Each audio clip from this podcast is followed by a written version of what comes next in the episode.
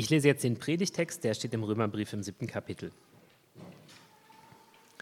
So sieht also die Erfahrung aus, die ich mit dem Gesetz mache. So sehr ich das Richtige tun will, was bei mir zustande kommt, ist das Böse. Ich stimme Gottes Gesetz aus tiefster Überzeugung und mit Freude zu. Dennoch handle ich nach einem anderen Gesetz, das in mir wohnt. Dieses Gesetz kämpft gegen das, was ich innerlich als richtig erkannt habe und macht mich zu einem Gefangenen. Es ist das Gesetz der Sünde, das mein Handeln bestimmt. Ich unglückseliger Mensch, wer wird mich jemals aus dieser tödlichen Gefangenschaft befreien? Gott sei Dank, durch unseren Herrn Jesus Christus bin ich bereits befreit. So befinde ich mich in einem Zwiespalt. Mit meinem Denken und Sehnen folge ich zwar dem Gesetz Gottes, mit meinen Taten aber dem Gesetz der Sünde. Einen wunderschönen guten Morgen. Ich bete zum Einstieg in die Predigt. Liebender Gott, ich bin dir dankbar, dass wir ähm, uns heute Morgen, dass wir heute Morgen hier so zusammenkommen können, dass wir Raum und Zeit haben ähm, für Gemeinschaft, dass wir Raum und Zeit haben, aber auch für dich, für diesen Text, für das, was du uns zu sagen hast. Und ich möchte dich bitten, dass du uns jetzt offen machst ähm, für deine Botschaft, für jeden und jede von uns. Amen. Kein Gefühl verbessert unser Wohlbefinden so sehr wie die Dankbarkeit. Sie lässt sich trainieren mit schnellen Erfolgen. Dieser Satz findet sich äh, in so einem kurzen Intro-Text eines Tagesspiegels-Artikels, den ich äh, gestern noch äh, ganz kurz auf meinem Telefon gesehen habe. Ähm, ich habe ihn dann nicht gelesen, denn um ihn lesen zu können, muss man tatsächlich ein zahlungspflichtiges Abo abschließen. Das habe ich mir jetzt dieses Mal nicht gegönnt und äh, mich umso mehr gefreut äh, und dachte, äh, das ist ja großartig, dass wir uns hier und heute völlig öffentlich und kostenlos und ohne Paywall in unserer Predigtserie wie unserer Fastenaktion, äh, Fastenzeitaktion weiter mit dem Thema Dankbarkeit beschäftigen können und äh, wie sie uns denn äh, gut tun kann. Und ihr findet äh, auch heute, wie in den letzten drei Wochen, wenn ihr öfter da wart, so eine Postkarte im Programmheft. Die könnt ihr gerne mitnehmen. Und da gab und äh, gibt es auch heute so einen kleinen Impuls, so eine kleine äh, Übung, eine kleine Idee, was ihr unter der Woche ähm, machen könnt, was ihr umsetzen könnt davon. Und äh, nach gut drei Wochen ähm, ist jetzt auch so Halbzeit in dieser Aktion, in dieser Fastenzeit, in der wir uns mit Dankbarkeit beschäftigen. Und ich finde, das ist eigentlich auch ein äh, ganz schöner Moment äh, für mich, um mal zu reflektieren, aber auch um hier so in die Runde nachzufragen, ähm, wie geht es euch denn so mit den schnellen Erfolgen, die zumindest der Tagesspiegel-Artikel verspricht?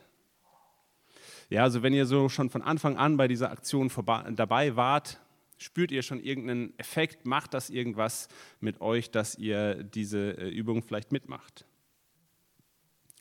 Oder geht es euch vielleicht bisher auch so, dass äh, das Thema irgendwie eher an euch vorübergegangen ist?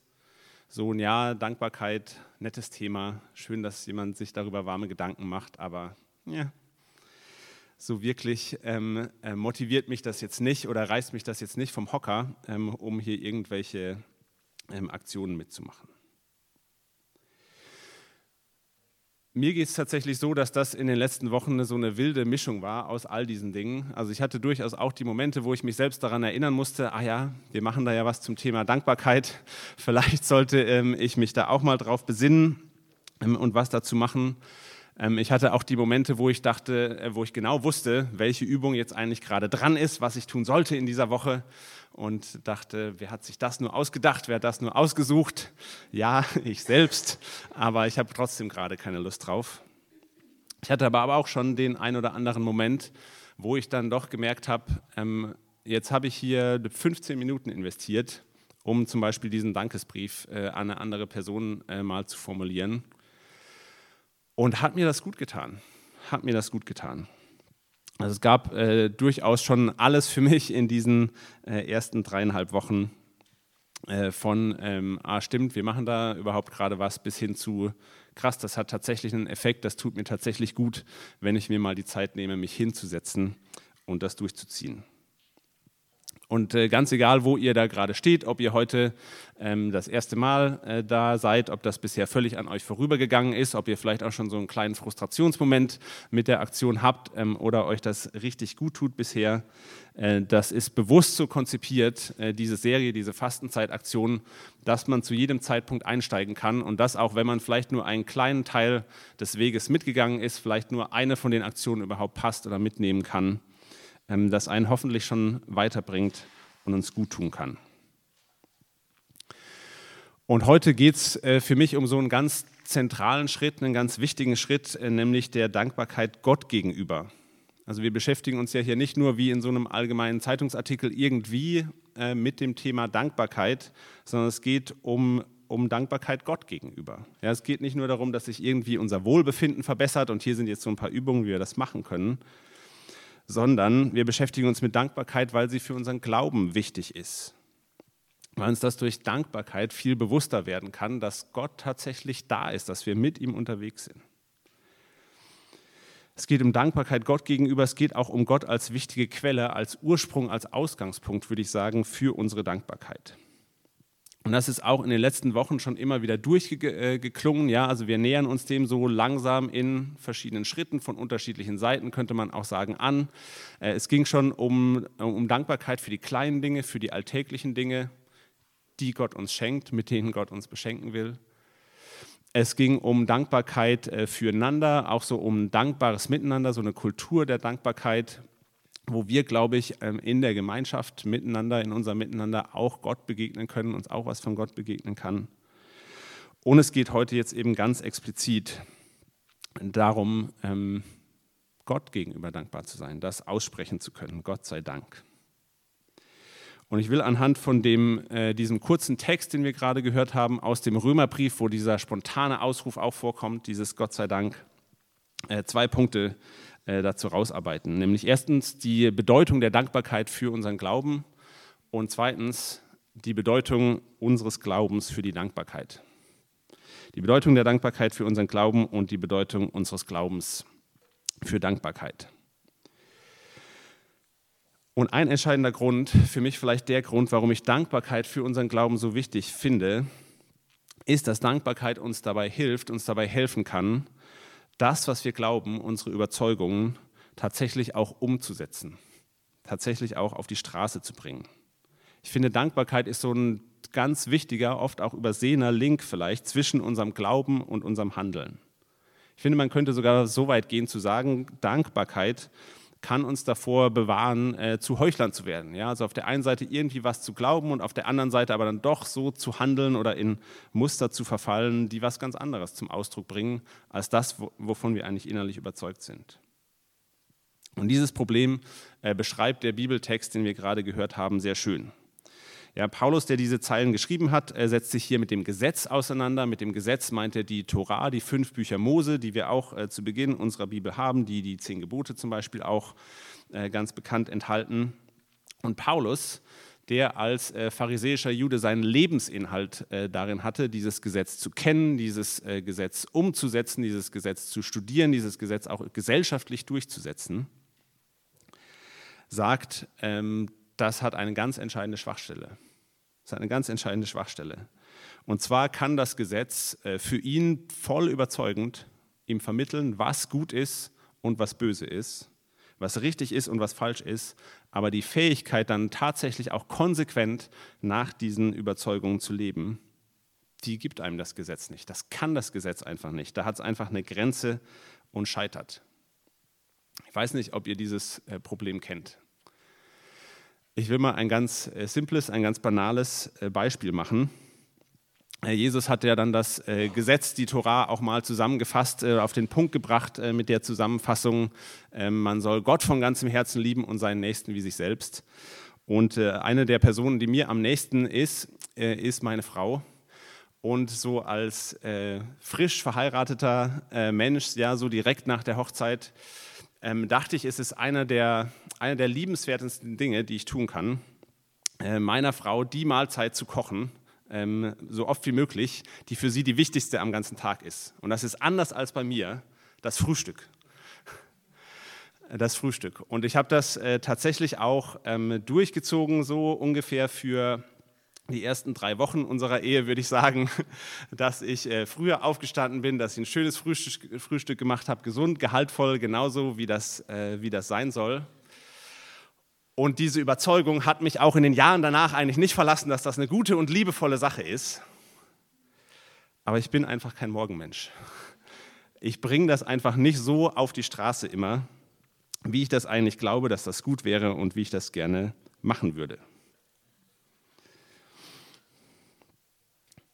Und das ist jetzt so ein äh, eher harmloses Beispiel, sage ich mal, dass ich äh, euch auch mit einem Schmunzeln erzählen kann. Ein paar Paare schmunzeln hier auch schon, sehe ich. Ähm, aber es gibt ja irgendwie viele solcher Dinge, glaube ich, wo wir das kennen, wo wir eigentlich eine Überzeugung haben, wo wir eine Zeugung, Überzeugung haben, die auch in unserem Glauben verwurzelt ist, aber die wir einfach nicht konsequent auf die Straße bringen.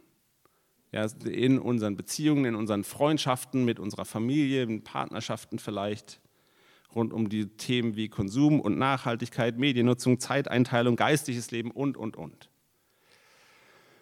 Und ich will da jetzt auch gar nicht äh, in die Tiefe gehen und zu sehr draufhauen ähm, an dieser Stelle. Ihr wisst ja, glaube ich, selber am besten, wo eure Themen sind, wo, eure, wo dieser Kampf bei euch, dieser innere Kampf, von dem Paulus hier schreibt, konkret wird.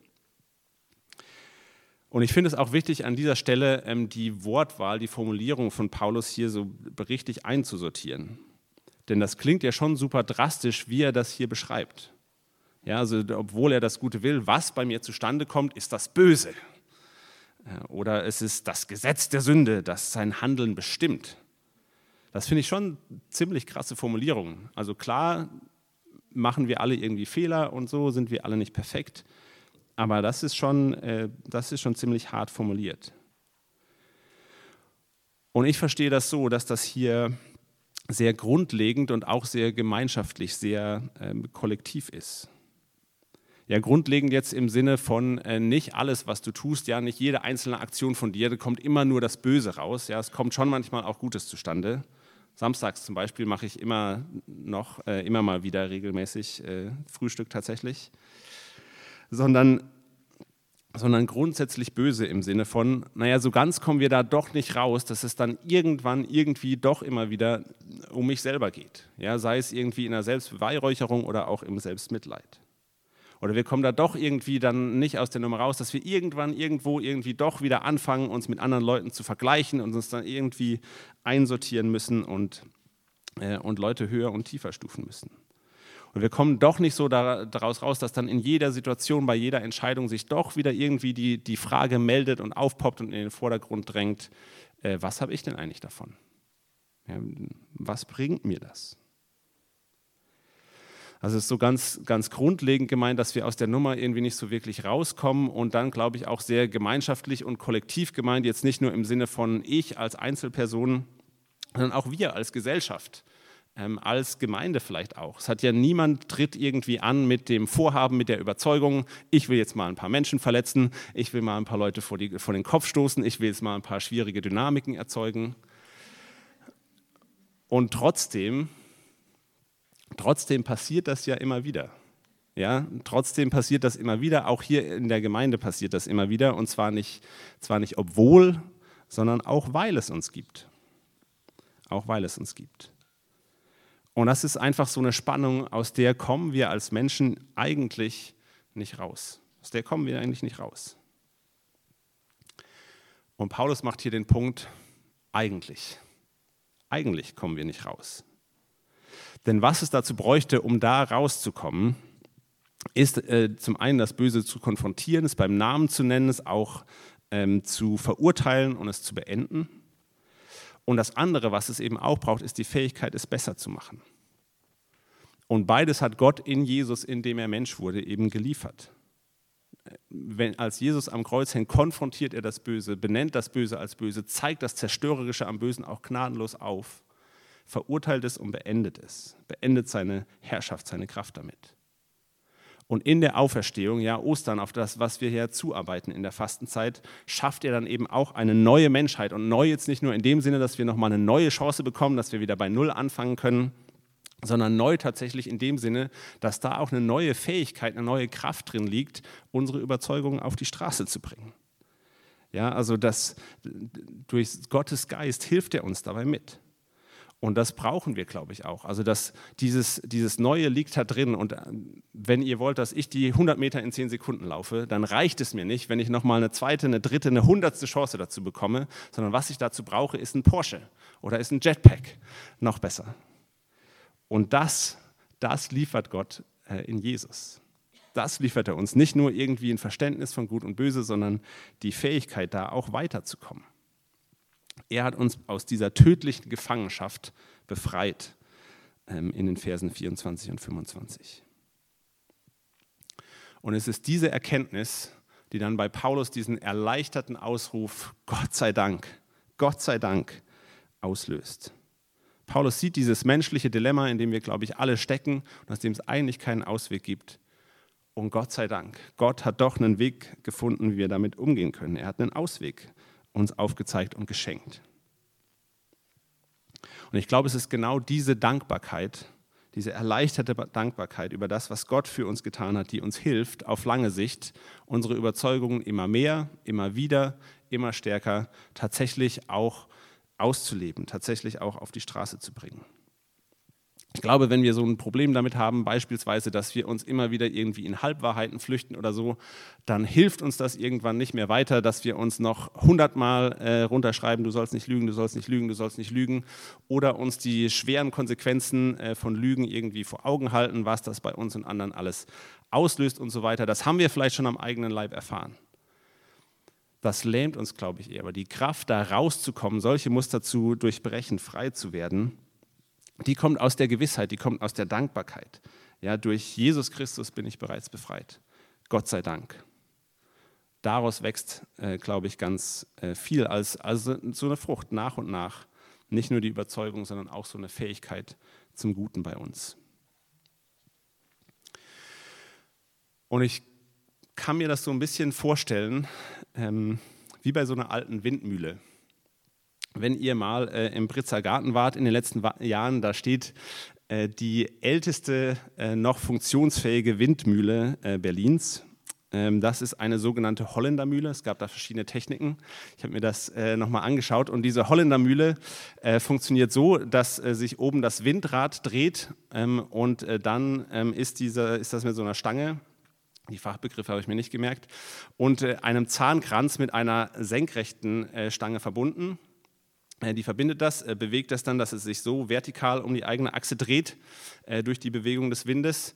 Und daran ist dann nochmal ein weiterer Stab mit einem, noch einer weiteren Zahnradkombination verbunden, wo dann der Mühlstein dran hängt und sich das Ganze tatsächlich dann dreht und am Ende unten das gewünschte Resultat rauskommt, nämlich das Mehl. Und ich finde, mit der Dankbarkeit äh, ist es tatsächlich äh, so ein bisschen, mir kommt das manchmal so vor, wie mit einem dieser Zahnräder, was diese Verbindung schafft, von dem Windrad, das sich dreht, hin zu dem Mühlstein. Das ist irgendwie so ein kleines Teil, was uns oft untergeht, was uns äh, vielleicht oft nicht so wichtig ist, was aber ganz entscheidend ist. Ich habe den Eindruck, manchmal arbeiten wir uns irgendwie daran ab, zu schauen, dass unser Windrad irgendwie nochmal optimiert wird, sich nochmal schneller dreht. Ja, wir schauen so nach den offensichtlichen Dingen, die wir irgendwie tun müssen, äh, überlegen uns nochmal irgendwelche Aktivitäten, die wir machen sollen, auf irgendwelche Veranstaltungen, die wir gehen sollten, Bücher, die wir lesen sollten. Vielleicht machen wir es, vielleicht denken wir nur, es wäre gut, wenn ich es machen würde und wenn ich es machen würde, würde es alles besser machen. Und daran arbeiten wir uns so ab. Und vielleicht dreht sich tatsächlich auch unser Windrad schneller und schneller. Unser Lebenstempo erhöht sich, unsere Effektivität, unsere Effektivität erhöht sich eben nicht, weil das Ganze hohl dreht, weil dieses Zahnrad fehlt, das nicht greift und diese Verbindung, diese Dankbarkeit zu Gott nicht herstellt. Und wir brauchen diese Dankbarkeit, auch wenn sich das am Anfang vielleicht tatsächlich verlangsamt und anstrengend anfühlen wird, sowas mal zu machen. Ich glaube, wir brauchen diese Dankbarkeit, dass am Ende tatsächlich was bei rumkommt, dass das, dass das greift, dass das nicht irgendwie nur hohle und leere Aktivitäten bleiben. Ich glaube, das ist die Bedeutung der Dankbarkeit, die Wichtigkeit der Dankbarkeit auch für unseren Glauben. Und wir haben dieses äh, Thema tatsächlich auch nicht deshalb ausgewählt, weil das gerade ein brandaktuelles Thema ist, das gerade in aller Munde ist oder weil ganz viele Leute auf uns zugekommen sind und gesagt haben, mach doch mal was zum Thema Dankbarkeit.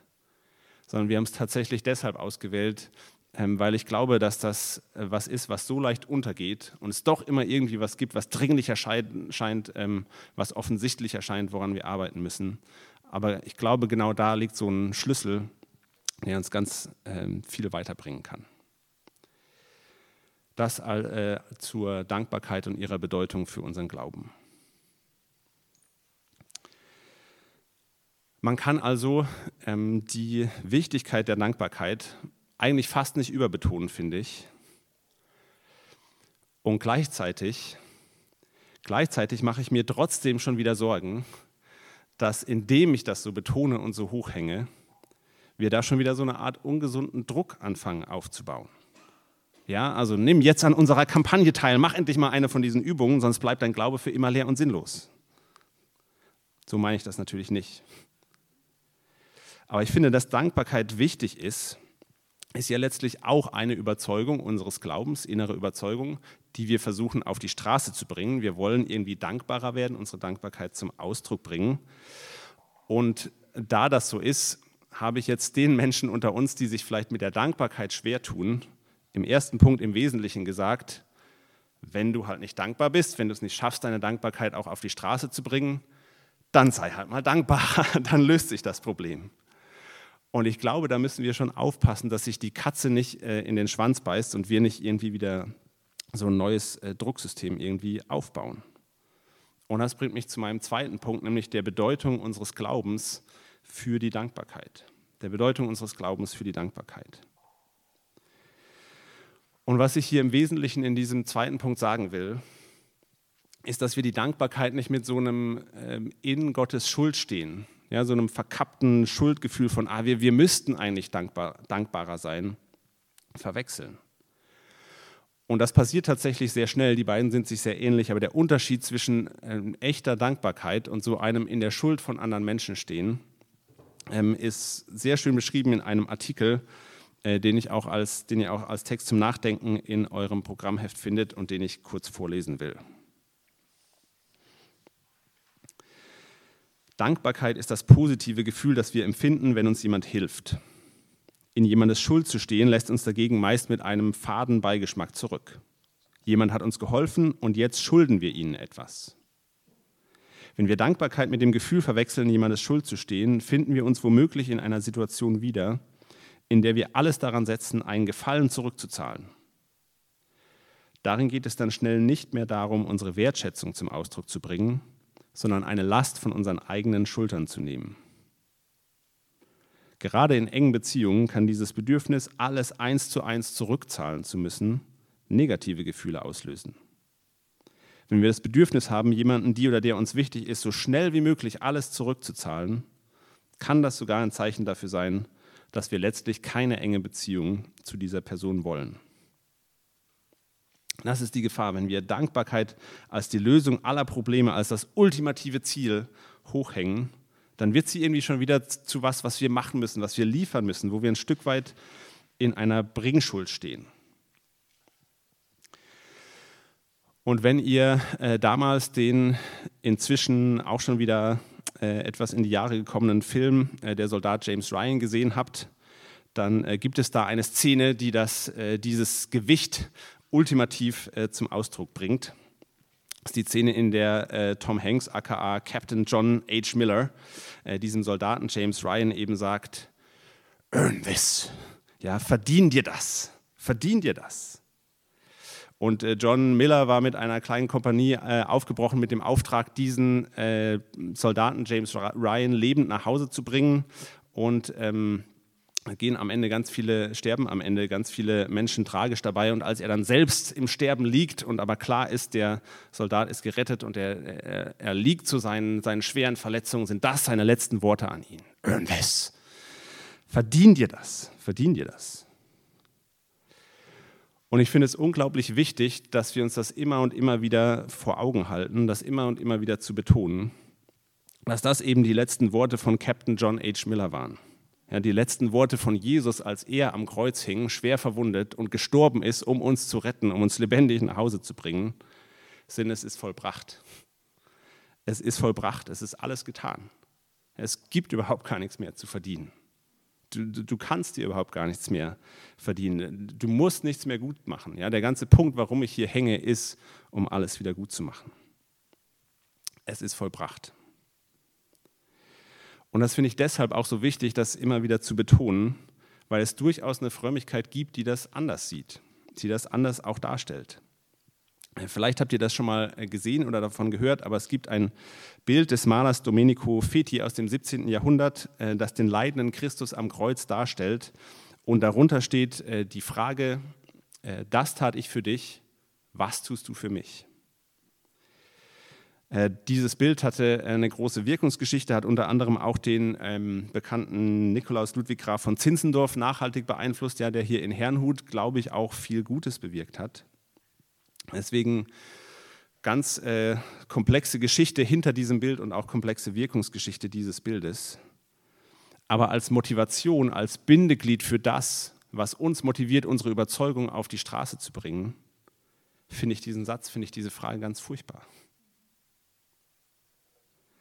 Finde ich, äh, Dankbarkeit ist das, was uns dabei helfen kann und was, glaube ich, auch nachhaltig wirkt und äh, uns nicht so eine riesige Last auf die Schultern legt, da irgendwas zu verdienen. Und das ist jetzt so die christliche Variante von, wir sind irgendwie in einer Bringschuld, wir müssen uns irgendwie was verdienen, vielleicht auch durch Dankbarkeit und so weiter. Ja, jetzt habe ich vor der eigenen Haustür gekehrt. Aber ich will auch noch mal äh, auf den Satz vom, vom Anfang aus diesem Tagesspiegelartikel äh, zurückkommen. Denn ich finde, der kann eine ganz ähnliche Dynamik bei uns auslösen. Ja, der Satz ist, kein Gefühl verbessert unser Wohlbefinden so sehr wie Dankbarkeit und sie lässt sich trainieren. Mit schnellen Erfolgen sogar. Ja, das kann und soll wahrscheinlich irgendwie Hoffnung machen und ermutigen irgendwie so, dass man was am eigenen Wohlbefinden tun kann. Das kann und soll wahrscheinlich auch ein paar Leute, deren, deren Wohlbefinden gerade im Argen liegt, dazu motivieren, dieses Abo zu holen. Das kann und ähm, und löst, glaube ich, aber eben auch immer wieder äh, bei uns aus. Das kann uns so eine Last auf eine Schultern legen von, naja, du bist ja selbst verantwortlich für dein eigenes Wohlbefinden. Ja, Dankbarkeit zu deinem Wohlbefinden unglaublich gut und die lässt sich trainieren, also trainier doch mal. Ja, dann kommst du da schon raus irgendwie aus deinem äh, dunklen Loch. Schnelle Erfolge sind möglich, wenn du dich genug anstrengst. Ja, es ist deine eigene Schuld, wenn es dir nicht gut geht, wenn du noch nicht resilient genug geworden bist. Und ich glaube, ganz ohne irgendeinen christlichen Druck oder Glaubensdruck oder so kann beim Thema Dankbarkeit so eine Last auf unseren Schultern, Schultern landen, die so ganz anders ist und dem diese Aussage von Paulus hier im Text eben auch diametral gegenübersteht. Gott sei Dank, ja, durch unseren Herrn Jesus Christus bin ich bereits befreit. Es ist vollbracht. Es ist vollbracht. Und ich glaube, das, das braucht es. Dafür braucht es den Glauben, diesen Blick auf Jesus beim Thema Dankbarkeit, damit das nicht irgendwie das nächste Thema wird, bei dem wir einfach nur rangehen und denken, ach, eigentlich sollte ich und wenn ich doch nur und ich hätte ja gerne und ich würde ja und so weiter und so weiter. Nein, es ist vollbracht und dafür können wir einfach dankbar sein. Das ist die äh, Bedeutung des Glaubens für Dankbarkeit. Und für mich hat das eine ganz äh, praktische Auswirkung ganz äh, praktische Auswirkungen, die ich euch abschließend noch mitgeben will. Und zwar leben wir, äh, glaube ich, auch mit diesem Blick auf Jesus trotzdem noch weiter in diesem Zwiespalt, den Paulus hier befreit, äh, beschreibt. Vielleicht ist euch das aufgefallen. Ja? Er sagt hier, in Christus bin ich frei, ja, Freiheit, alles großartig.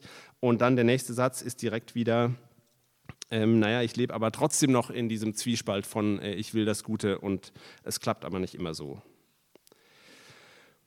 Und ich glaube, die, die Perspektive, die äh, Paulus hier, ähm, hier reinbringt, ist, dass Heilung, dass wir weiterkommen in diesem Zwiespalt, in diesem Problem, dass sie immer damit anfängt, dass wir eben zuerst den Blick auf Jesus richten. Ja, dass das der Punkt ist, an dem wir ansetzen, wo wir anfangen können, wo letztlich auch Dankbarkeit herkommt. Ja, ich höre das immer wieder, erlebe das auch immer wieder, dass äh, Menschen den Eindruck haben, dass ich selbst den Eindruck habe, ich muss Gott erst irgendwie verstanden haben, bevor ich mich auf ihn einlassen kann oder bevor ich mich auf eine bestimmte Sache irgendwie einlassen kann. Ich muss erst irgendwie meine Berufung finden, ich muss Gottes Willen für mein Leben irgendwie glasklar erkennen für mindestens die nächsten drei Jahre, bevor ich mich irgendwie einsetzen kann, auch für Gott, bevor ich irgendwas machen kann. Oder ich muss erst dies und das sortiert haben in meinem Leben. Ich muss das, erst das auf die Reihe gekriegt haben. Ich muss erst die Erfahrung gemacht haben, bevor ich irgendwie zu Gott kommen kann. Sei das persönlich, sei das hier in einem Gottesdienst, sei das ähm, zum Abendmahl, sei das zur Taufe oder, oder anderen Dingen. Und ich glaube, es ist genau umgekehrt. Es ist eben genau umgekehrt. Bei Gott, in der christlichen Gemeinschaft, im Abendmahl, in der Taufe, in der Stille vor Gott, im manchmal auch einfach nur machen und hoffen, dass es das ist, was Gott will, da beginnen wir zu verstehen. Da finden wir unseren Platz, da beginnt sich dann auch unser Leben zu sortieren. Es beginnt mit dem Blick, mit dem Einlassen auf Jesus. Und alles andere ähm, erwächst daraus. Und für unsere Dankbarkeitskampagne ganz konkret will ich euch dazu ermutigen, dass egal wie es euch damit geht, egal wo ihr damit steht, ihr euch auf jeden Fall diese Karte hier heute mitnehmt, mit nach Hause nehmt. Und wenn das äh, was ist, was bisher alles so an, äh, eher an euch vorübergegangen ist, was euch auch innerlich so ein bisschen kalt gelassen hat, dann hängt euch das irgendwo hin an den Kühlschrank, auf die Toilette, wo ihr es äh, öfter mal seht, einfach als Erinnerung daran, dass Dankbarkeit was ganz Wichtiges, ein ganz zentrales Element in unserem Glauben sein kann. Und macht vielleicht auch einfach mal, setzt euch einfach mal eine Zeit, um diesen Psalm an Gott zu schreiben, was die Übung dieser Woche ist oder wenn das nicht passt, irgendwas aus den letzten Wochen. Und wenn ihr die Übungen der letzten drei Wochen irgendwie schon mitgemacht habt, damit aber vielleicht irgendwie ein bisschen frustriert seid oder generell gerade mit Gott frustriert seid, dann nehmt euch diese Karte äh, gerne mit und äh, kommt einfach zu Gott und wenn ihr gerade keine Dankbarkeit in euch habt, dann lasst einfach euren Frust bei ihm raus. Ja, nehmt diese Karte, knüllt sie meinetwegen zusammen und werft sie in den Papierkorb oder an die Wand. Als ich das erste Mal angefangen habe, so ein Dankbarkeitstagebuch zu führen, ja, mir am Ende des Tages fünf Minuten Zeit zu nehmen, um drei Dinge aufzuschreiben, für die ich dankbar bin an diesem Tag, habe ich nach wenigen Tagen damit angefangen, erstmal so eine Frustspalte noch nebenher aufzumachen, weil ich irgendwie mit diesem Gedanken, so jetzt soll ich irgendwie beten und vor Gott kommen, sind all diese unverarbeiteten Dinge aus dem Tag noch hochgekommen, Kleinigkeiten zum Teil. Aber ich habe dann erstmal angefangen, drei bis manchmal auch mehrere von diesen Dingen runterzuschreiben und die vor Gott zu bringen. Und das hat so unglaublich gut getan. Und dann hatte ich hinterher auf jeden Fall einen Punkt, für den ich Danke sagen konnte, nämlich Danke, dass ich all diese Dinge so unzensiert bei dir rauslassen kann, Gott. Und ich glaube, selbst wenn ihr diese Karte nur dazu mitnimmt, um sie zusammenzuknüllen und sie irgendwo gegenzuwerfen, kann das ein ganz wichtiger Schritt sein, zu Gott zu kommen und dankbarer zu werden. Dankbar, dass das was ist, was wir machen können. Es fängt alles an mit dem äh, Blick auf Jesus und es ist vollbracht. Das ist das, woraus äh, Dankbarkeit bei uns erwachsen kann. Und das wünsche ich uns. Amen.